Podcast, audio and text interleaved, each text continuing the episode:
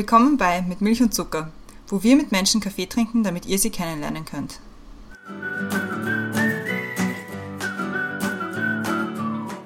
Willkommen zurück bei Mit Milch und Zucker. Neue Woche, neue Folge. Mein Name ist Christiane und im Zoom-Fenster neben mir ist wie immer die Brenda. Auch im neuen Jahr. Hallo. Frohes neues Jahr. Hallo. Frohes Christiane. neues Jahr. Ich bin gerade drauf gekommen, dass unsere erste Folge im neuen Jahr ist, die wir aufnehmen und die wir, nein, die nicht, die wir rausbringen, aber die wir aufnehmen. ja. Leni, unsere heutige Gästin. Schönes neues Jahr auch dir. Hallo, danke. Euch auch. Dankeschön. Wir freuen uns sehr, dass du da bist. Ich stelle dich mal kurz ein bisschen vor, damit die Leute auch wissen, mit wem sie es heute zu tun haben. Wie schon gesagt, dein Name ist Leni und du bist ursprünglich aus Salzburg, bist jetzt aber in Wien. Und dort kann man dich an einem ganz bestimmten Ort antreffen. Und zwar bist du die Geschäftsführerin und Miteigentümerin vom Biro. Das ist in der Neubaugasse in Wien zu finden. Und der ganze Titel ist, glaube ich, das Biro Institut für Birologie und Hektoliteratur. Das ist ein schwieriges Ah. Wort, aber ich bin froh, dass ich nicht darüber gestolpert bin. Und die Ah, Leni genau. findet man nicht nur in der Neubaugasse. Ja. Also seit September haben wir ein zweites Büro in der Florianigasse 46 im 8. Bezirk. Das heißt, Ah, es sehr gibt schon cool. zwei Lokale. Genau. Okay, also man muss dich jetzt suchen. Entweder Neubaugasse oder Florian. Also genau, es ist immer Glückssache, wo ich bin. Und die Christiane ist ja schon so lange weg aus Wien. Ja, ich kenne mich einfach nicht mehr aus, was, was los ist. Irgendwie. Ja, muss unbedingt mal vorbeischauen. Nein, Ja, Februar, perfekt Februar. sein. Jetzt haben wir eh schon ein bisschen vorweggenommen, worum es heute gehen soll. Ähm, aber die Brenda erklärt jetzt nochmal genau das Thema, das wir uns überlegt haben. Wir haben uns das Thema für dich überlegt. Gastgeberin, Unternehmerin, Kummerkasten. Was bedeutet es, Gastronomin zu sein? Es ist noch gar nicht so lange her, dass die Gastronomie geschlossen war. Es war nicht klar, wann Lokale wieder aufsperren können und wie es sein wird. Die ersten Monate waren geprägt von unterschiedlichen Regeln und Ungewissheit. Wir wollen heute mit dir sprechen, was es bedeutet, Gastronomin zu sein. Ob es immer Party ist, was es bedeutet, Gastgeberin zu sein, welche Hürden und Herausforderungen es in der Gastronomie gibt oder ob man immer gut gelaunt, gelaunt sein muss. Der beste Platz wäre natürlich, wenn wir mit dir gemeinsam im Büro wären. Aber heute trinken wir ein virtuelles Bier mit dir und machen das in echt einmal lieber offline, ohne Mikrofone im Büro. Genau. Aber wir fangen wie immer an mit den Questions to go und die Christiane hat die erste. Erste Frage. Bist du bereit? Ja. Sehr gut. Film oder Serie? Serie. Ausschlafen oder früh aufstehen? Ausschlafen. Inspiration hole ich mit durch. Erlebnisse. Als Kind wollte ich werden. Tierärztin. Der beste Ratschlag, den du je bekommen hast. Trink noch ein Bier.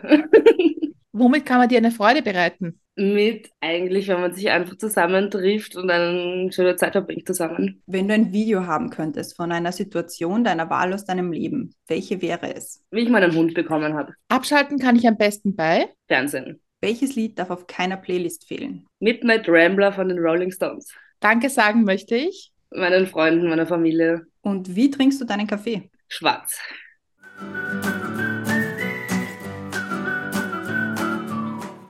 Questions to go gemeistert. Super Profi. Ja, naja. sehr schnell. Das ist im Tipp. Na, was war das mit dem Rad? Also gut. Also ein guter Ratschlag, also den kann Ja, man schon annehmen. Bierpartei geprägt. Aber nachdem es so gut funktioniert hat, schieße ich mal die erste große Milch- und Zuckerfrage hinterher. Ja. Und zwar ist das, was ist oder war der beste Kaffee, den du getrunken hast? Weil da geht es ja oft, also ähnlich wie beim Bier, nicht darum, wie es geschmeckt hat, sondern auch eher um die Gesellschaft oder wo man den getrunken hat. Ja, also ich, meine, ich muss dazu sagen, ich gehe jetzt nicht sehr oft auf einen Kaffee, aber im Grunde ist der schönste Kaffee für mich gewesen. Es ist jetzt auch schwierig genau zu sagen, wo, aber wenn ich am Strand sitze, im Urlaub bin, mit Blick aufs Meer, das Meeresrauschen im Hintergrund habe und dann meinen ersten Kaffee schlürfen kann, das ist so für mich schönste Kaffee gewesen. Arbeitest ja auch bis tief in die Nacht hinein. Wie viele Kaffee pro Tag, auf wie viele Kaffee pro Tag kommst du so? Boah, meistens eigentlich nur mein Morgenkaffee, der meistens zu Mittag ist, aber gut. Und ja, allerhöchstens noch ein zweiter, aber meistens einer reicht. Oh, Also nicht die große Kaffeetrinkerin. Nein, da kriege ich so Herzrasen, muss man aufpassen. Da hast du schon ein bisschen angesprochen, dass dein Morgen für viele Menschen Mittag ist. Als Gastronomin immer in der Nacht zu arbeiten, ist das nicht auch ein bisschen herausfordernd? Ja, aber im Endeffekt ist es einfach eine Einteilungssache. Ich arbeite jetzt auch nicht sieben Tage die Woche in der Nacht. Und im Grunde an den Tagen, wo ich nicht hinter der Bar stehe bis spät abends, stehe ich halt am Vormittag auf. Jetzt nicht ganz früh in der Früh, aber so gegen zehn oder so. Und dadurch hat man schon einen halbwegs normalen Rhythmus. Jetzt nicht sieben Tage die Woche, aber zumindest ein paar, je nachdem. Ich meine, du arbeitest dort, wo wir hingehen, um Spaß zu haben. Ja. Ist das nicht auch manchmal ein bisschen schwierig, dass man immer um, von Leuten umgeben ist, die irgendwie unterhalten werden wollen und Spaß haben wollen und vielleicht auch nicht immer in der Stimmung ist dazu? Ja, wobei es ist, ich finde eher, es ist ein Geben und Nehmen, weil wenn ich merke, dass meine Gäste alle Spaß haben, habe ich automatisch auch Spaß und automatisch haben die Gäste noch mehr Spaß. Also es ist so ein schöner Kreislauf. Und auch wenn man in die Arbeit jetzt nicht allzu gut gelaunt geht, wird man sehr schnell besser drauf, weil die Leute einfach nett sind und dann hat man gleich, ist man abgelenkt, hat Spaß. Also an und für sich finde ich das kein Problem. Wenn man sich jetzt so überlegt, also du, du hast zwar gesagt, du ähm, bist nicht sieben Tage die Woche bis spät am Abend unterwegs, aber wie schaut so, äh, gibt es überhaupt sowas wie einen Arbeitsalltag dann? Also so Tag für Tag das gleiche oder schaut das dann trotzdem komplett unterschiedlich aus? Mm, Es ist schon unterschiedlich. Ich meine, gewisse Sachen sind natürlich wöchentlich gleich, wie Lieferungen, Bestellungen. Dann hat man auch, habe ich zumindest, fixe Dienste, an denen ich Kellner hinter der Bar wirklich stehe. Die können variieren, aber meistens sind sie schon eher die gleichen. Und dadurch entsteht ein bisschen eine Routine. Aber es ist nicht jeder Tag wie der andere. Es ist auch nicht an dem Tag mal acht Stunden, an dem zwei Stunden. Man kann nie sagen, wie viel wann auf einen zukommt. Aber das macht ja auch den ganzen Job, finde ich, spannend. Wie bist du so in diesen Job gekommen? Weil du hast ja gesagt, du wolltest ja eigentlich Tierärztin werden. Da bist du ein bisschen entfernt davon, würde ich mal sagen. Ja. Wie ist das so passiert? Naja, ich meine, Tierärztin, da war ich schon sehr jung, weil ich Tiere einfach liebe. Aber nein, im Grunde bin ich, während meinem Studium wollte ich einfach einen Nebenjob haben. Fand es immer schon sehr schön, auch privat in Bars zu gehen. Und dachte mir dann, in einer Bar zu arbeiten, ist eigentlich fast noch schöner. Und ja, dann habe ich neben dem Studium angefangen und bin hängen geblieben. Weil, ja, man sagt eh so in der Gastro, einmal Gastro, immer Gastro. Schwierig wieder rauszukommen. Du arbeitest ja nicht nur im Büro, sondern du bist ja Miteigentümerin. Wie ist das dann zustande gekommen? War das so, ha, ich mache eine eigene Bar auf, so wie man es irgendwie in betrunkenen Nächten sich mal denkt? Oder was war da der Prozess dahinter? Naja, also im Grunde, wir haben also mit meinem Geschäftspartner schon relativ lange überlegt, auch gesucht und geschaut. Auch wenn jetzt gerade nicht die besten Zeiten an und für sich sind, sich selbstständig zu machen, eine neue Bar aufzumachen, haben wir uns gedacht, warum nicht jetzt? So, probieren wir es. Und dann war es im Grunde, das eine Büro hat einfach nicht gereicht. Das eine Lokal ist, gibt schon seit zwölf Jahren und ist relativ gut gelaufen. Und ich wollte auch noch mehr Herausforderungen haben, als einfach zu kellnern und dort die Geschäftsführung zu machen. Und dadurch ist dann die Idee entstanden, ja, warum nicht ein zweites? Und auch unsere Gäste haben sich sehr gefreut, weil im ersten waren wir doch relativ oft sehr voll und dadurch haben sie auch Ausweichmöglichkeiten. Zwar jetzt relativ nah, aber für manche liegt das eine besser, für die anderen das. Ja, so ein bisschen ist die Idee dann entstanden. Und das neue Büro ist ja, ist ja deutlich größer als das, als das. Also das eine Florianergasse ist ja viel größer als eine Neubergasse. Genau. Aber es hat trotzdem so einen, so einen, es ist gemütlich. Also ich glaube schon, dass es, das, was es ausmacht, das Büro, dass es gemütlich ist und dass man sich auch wohlfühlt dort. Ja, das war mir auch sehr wichtig, dass der Wohlfühlfaktor erstens sehr ähnlich ist und einfach eine gemütliche Bar, wo man gern hingeht, egal ob in einer großen Runde, in einer kleinen, alleine. Und das finde ich ist relativ ähnlich dort, auch wenn es die Lokalitäten ein bisschen anders ausschauen von der, von der Größe her. Und auch in dem einen haben wir mit Küche, in dem anderen nicht. Also es ist ein bisschen ein Unterschied und das macht halt auch nochmal spannender. Aber im Grunde ist es sehr ähnlich. Und wie war das so, dass dieses, dieser Umstieg von, von reiner Bar eigentlich zu äh, Gastro mit Küche? Ja, war schon recht herausfordernd, auch weil wir es relativ kurzfristig dann alles machen haben müssen, auf die Beine stellen müssen. Aber ja, man wächst während dem ganzen Prozess irgendwie sehr schnell in das Ganze hinein und dann ergibt sich irgendwie schnell dann alles so nach einem anderen. Und also stetiger Lernprozess, wir lernen immer noch. Also so ist auch nicht. Aber es wird, also. Und gab es mal irgendwie so einen Punkt zwischendurch, wo du gedacht hast, Hätte ich mir das nicht angetan oder Ja, es gab vielleicht kurz vor der Öffnung etwas so, oh mein Gott, was mache ich hier? Aber bereut habe ich es nie und auch nicht drüber nachgedacht, warum habe ich das jetzt gemacht. Eher so ein dezenter Schockmoment vor Stress, aber macht es ja dann eben auch irgendwie spannender. Na, ich, ich liebe es. Also für mich gehört auch Stress und, und diese ganze Anspannung und so alles dazu. Also das ist quasi ein Job mit dem Ganzen inkludiert. Man hat ja so ein bestimmtes Bild, wenn man sich jetzt denkt, so, ah ja, also von so Gastronomen, sagen wir Gastronomen, Ja. oder halt Leuten, die hinter der Bar stehen, weil da gibt es ja, also gerade in Wien gibt es ja diese versifften Beiseln und dann gibt es diese super coolen Hipster, Hipster-Schuppen. Und wie, wie, wie siehst du dich da? Also in welcher, in, in welchem Spektrum? Also weder das eine noch das andere. Also ich sehe uns als, ich meine, man kann es vielleicht so ein bisschen in der Mitte sehen, aber im Endeffekt kann man es auch als extra neue Kategorie sehen, einfach als Biro-Kategorie, weil es ist einfach, ja, weil wir, wir sprechen Studenten an, wir sprechen Afterwork-Leute an, auch das ältere Publikum. Es ist so, wir wollen versuchen, alle anzusprechen einfach.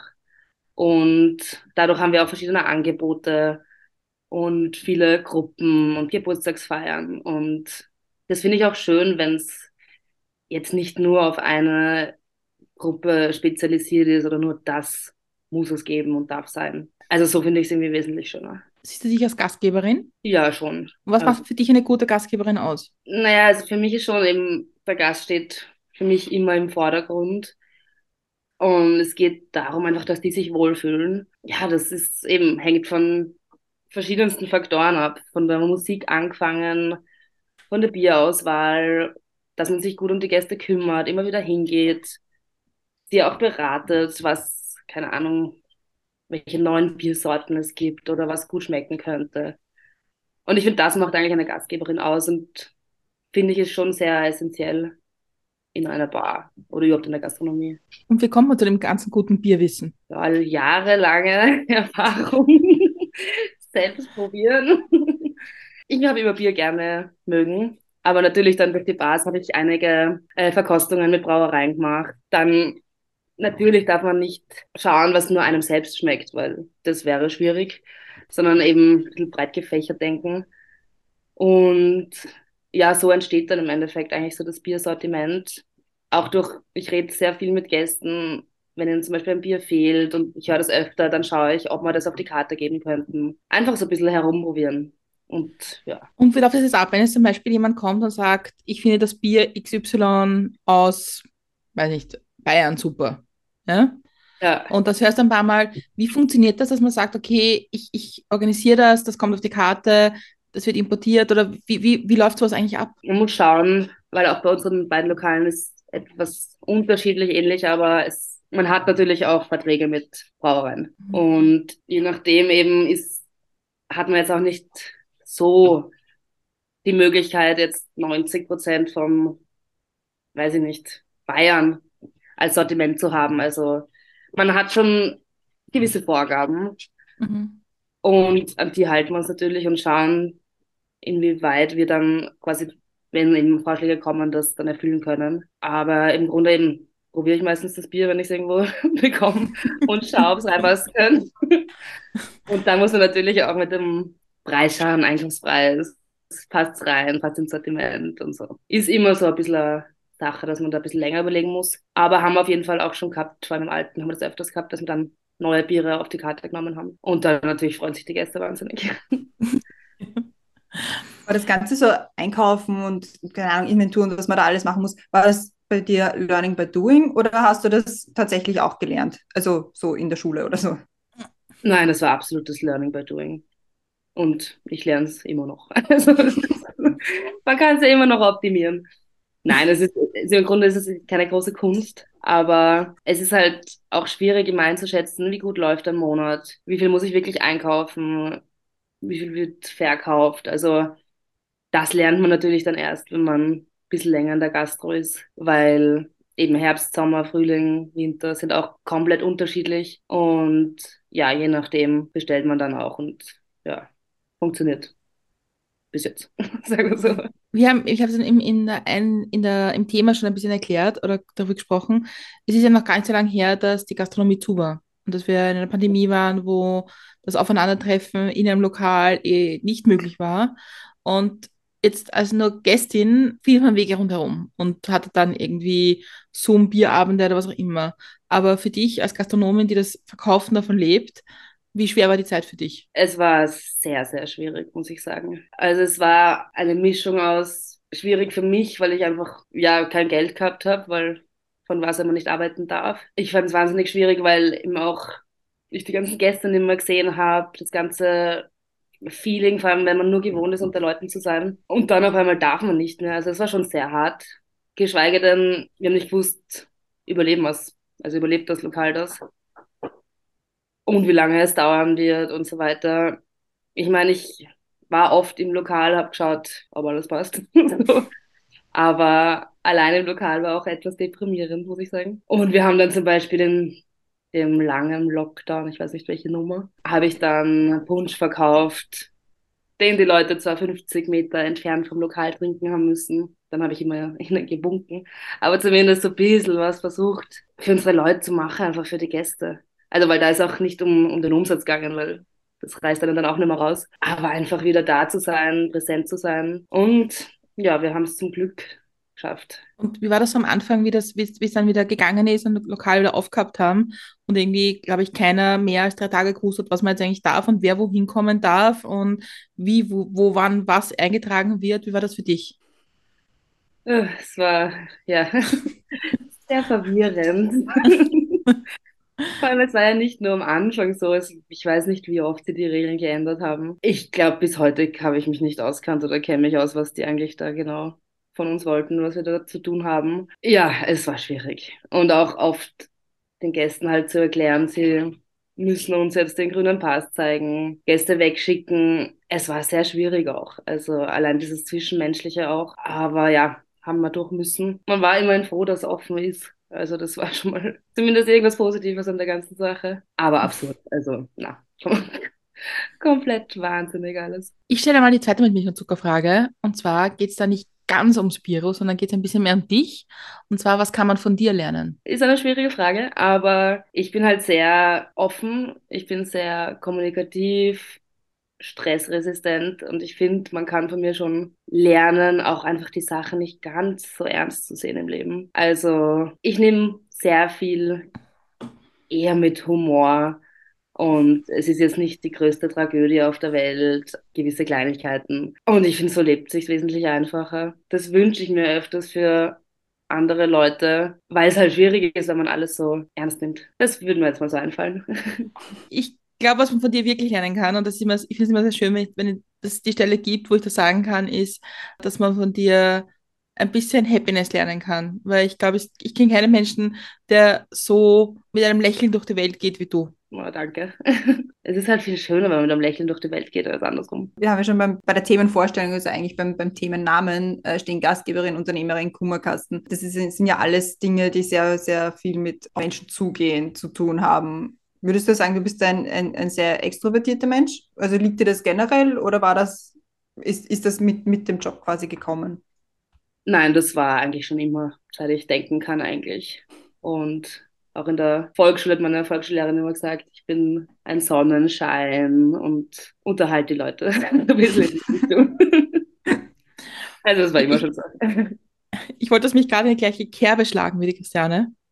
Uh, weil das ist jetzt, das ist schon so nebenbei gesagt, dass es in der Pandemie für dich auch schwierig war, irgendwie alleine zu sein und nicht deine Gästinnen und Gäste um dich zu haben. Ja. Ist es auch ein gewisser Prozess zu lernen, auf der einen Seite Menschen um sich irgendwie zu unterhalten und da zu sein, auf der anderen Seite auch ohne die Menschen sein zu können. Ja, ich meine, es war natürlich damals bei den Lockdowns schwierig, weil es halt nur die eine Seite war, dass man alleine zu Hause ist. Aber im Grunde, das, so ging es ja jedem.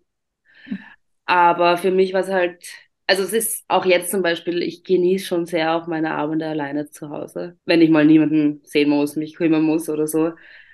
Also es ist äh, auch so ein Wechselspiel von dem zu dem. Und das braucht man auch. Also man braucht zur Zeit allein für sich in Ruhe.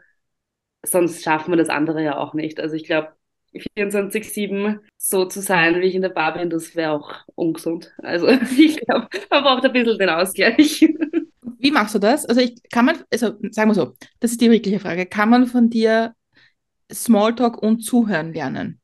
Weil ich kann mir schon vorstellen, wenn man in einer Bar arbeitet und irgendwie Gäste und Gäste hat, dass man erstens auf eine gewisse Art ein Kummerkasten ist, Ja. dass man auch zuhören muss, aber genauso auch über das Wetter reden, also können muss, weil ich glaube nicht, dass du mit jedem Gast, mit der Gästin eine sehr tiefschweifende Unterhaltung hast über die Lage in Usbekistan. Eher weniger. Es, ist, es gibt natürlich so Leute, die ich ein bisschen beratend ihnen zur Seite stehe, sagen wir so. Aber das finde ich sehr auffallend bei uns in beiden Lokalen. Jetzt zum Beispiel auch in der ganzen ähm, Corona-Zeit. Sie haben relativ wenig über das ganze Thema geredet.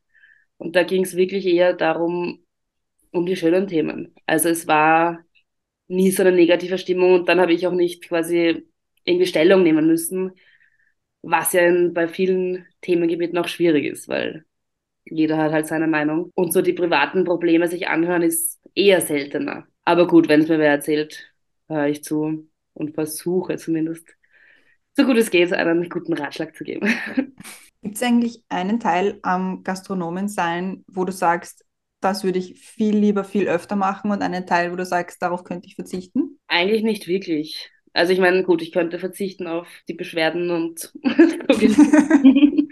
aber das sind dann eher so Lautstärkengeschichten, die natürlich halt auch dabei sind. Oder mit Anrainern, Diskussionen, das ist natürlich immer schwierig.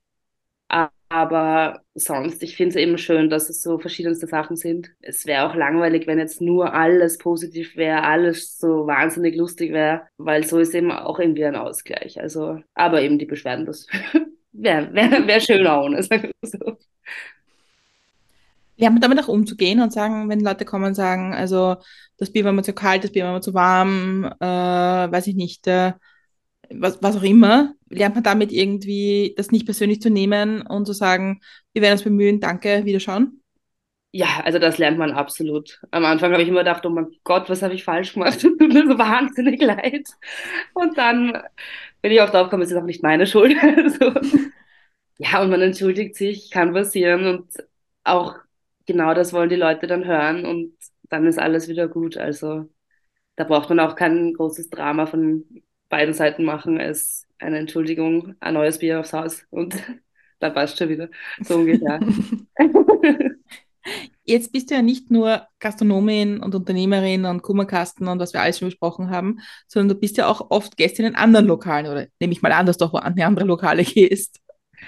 Selten, aber ja. hat das dein Verhalten, also hat das dein Verhalten verändert in Lokalen, weil du selbst eine Gastronomin bist? Bist du kritischer, bist du wenig kritisch? Wie gehst du damit um? Ja, also es hat sich schon komplett verändert eigentlich. Ich meine, es ist auch nicht so, dass ich die, ganze Zeit, wenn ich in einer anderen Bar bin, über alles nachdenke, was in dieser Bar gut läuft, schief läuft. Aber es ist schon natürlich, man schaut sich gewisse Sachen auch ab, wenn sie gut sind. Bei gewissen Sachen denke ich mir, mal zum Glück haben wir das anders oder so, ein bisschen in die Richtung geht's. Aber auch eben, ich schaue halt viel das Angebot oft an weil es mich interessiert und dann schaut man, man sucht so auch nach ein bisschen so nach Ideen, wie man quasi sein Lokal auch verbessern könnte. Aber jetzt so extrem kritisch irgendwie in einer Bar sitzen, das habe ich jetzt nicht irgendwie seitdem. Aber ich gebe mehr Trinkgeld, das, das habe ich gelernt. Weil das kann man sehr gut nach, nachvollziehen. Sind, sind Österreicher, also Wienerinnen und Wiener, wenn wir genau sind, sind die äh, knausrig beim Trinkgeld geben? Eigentlich nicht. Na, wenn man sich aufgefallen. Die Touristen sind natürlich die schwierigeren, aber weil sie es halt oft nicht wissen. Mhm. Aber sonst, also, na, finde ich eigentlich gar nicht. Ich stelle mal die dritte große Milch und Zuckerfrage, weil ich glaube, da könnten wir auf einige Geschichten stoßen. Und zwar ist das, was bringt dich zum Lachen? Ein guter Witz. mich bringt, nein, am meisten bringt mich zum Lachen eigentlich, wenn andere lachen. Ich finde, das ist sehr oft einfach unfassbar ansteckend und auch das Schönste eigentlich zusammen zu lachen. Und ja, natürlich auch gewisse lustige Situationen bringen einen auch zum Lachen. Sprichst du fließend betrunken? Ja. und, und man muss auch meine Sprache können. Nein, ich glaube, das ist auch was, was man relativ schnell eigentlich lernt. Ich meine, es gibt ab und zu Situationen, wo ich mir wirklich denke, was? Also ich verstehe es leider wirklich nicht. Aber ja, die Sprache liegt mir schon.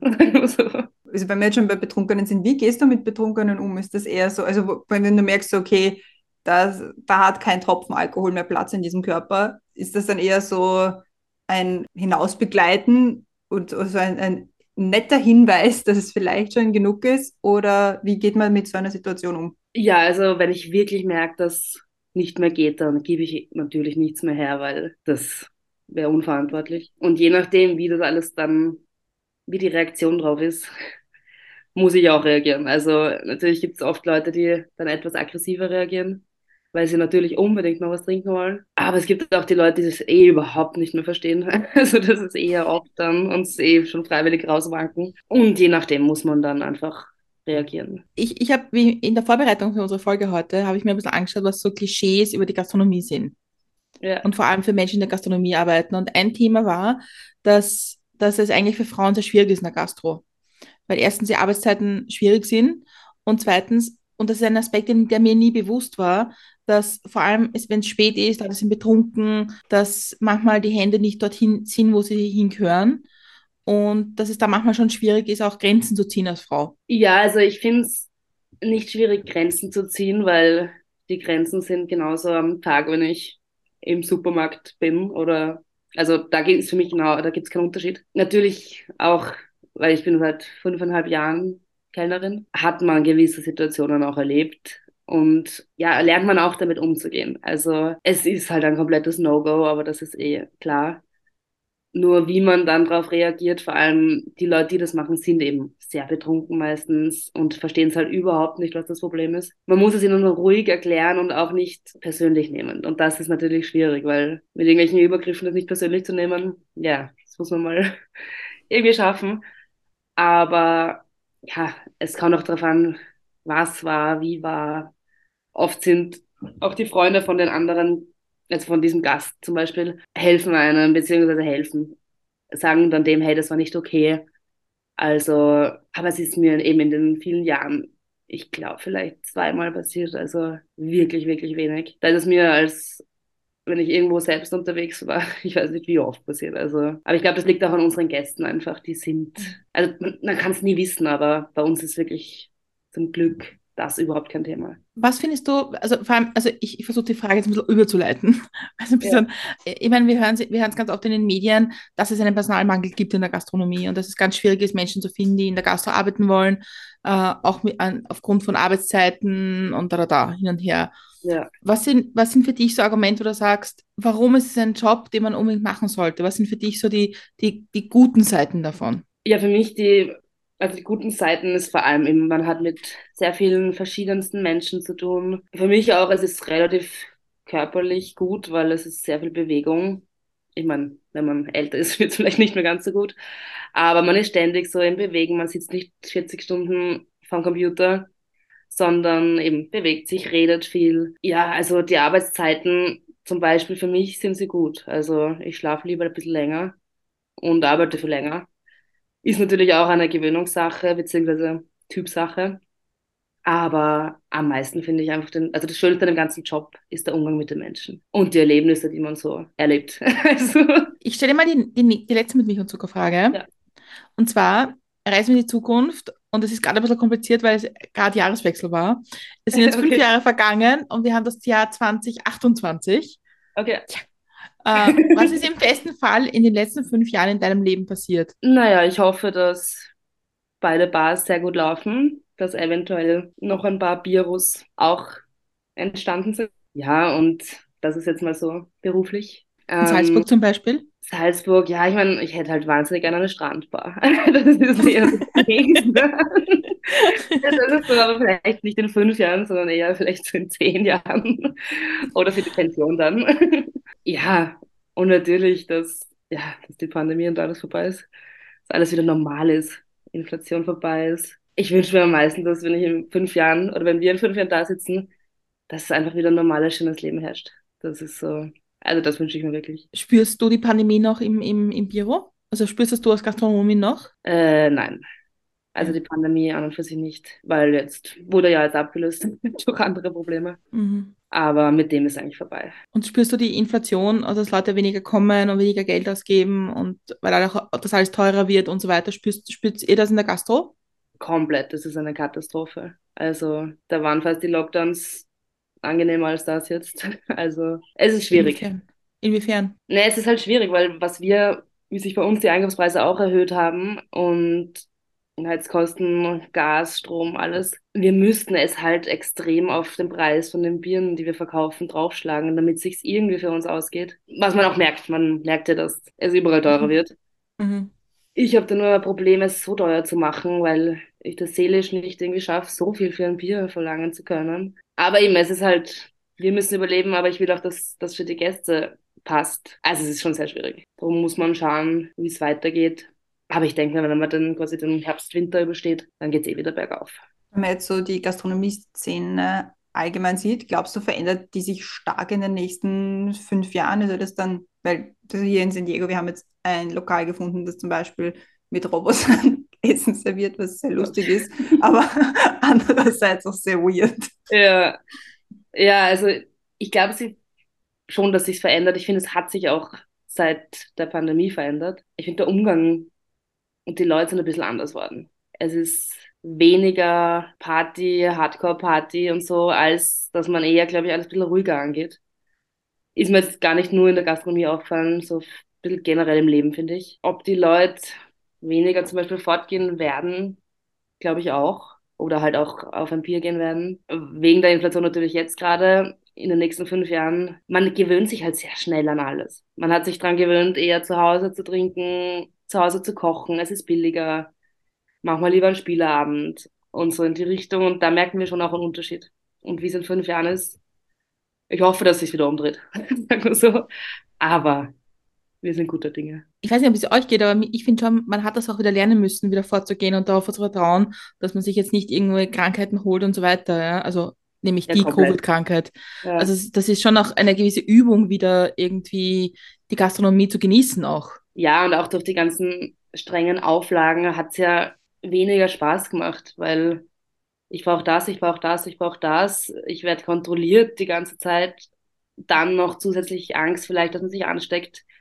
Hat auch, finde ich, viel dazu beitragen. Und ich persönlich zum Beispiel finde Menschenmassen immer noch irgendwie ein bisschen unheimlich. Also ich weiß nicht, weil man es irgendwie, also so jetzt in einem riesigen Club mit 3000 Leuten, kann ich mir immer noch nicht wirklich vorstellen. Aber könnte auch am Alter liegen, dass ich das einfach nicht mehr will. Bin ich mir nicht ganz sicher. Im Endeffekt, wir haben es sehr schnell umgelernt damals.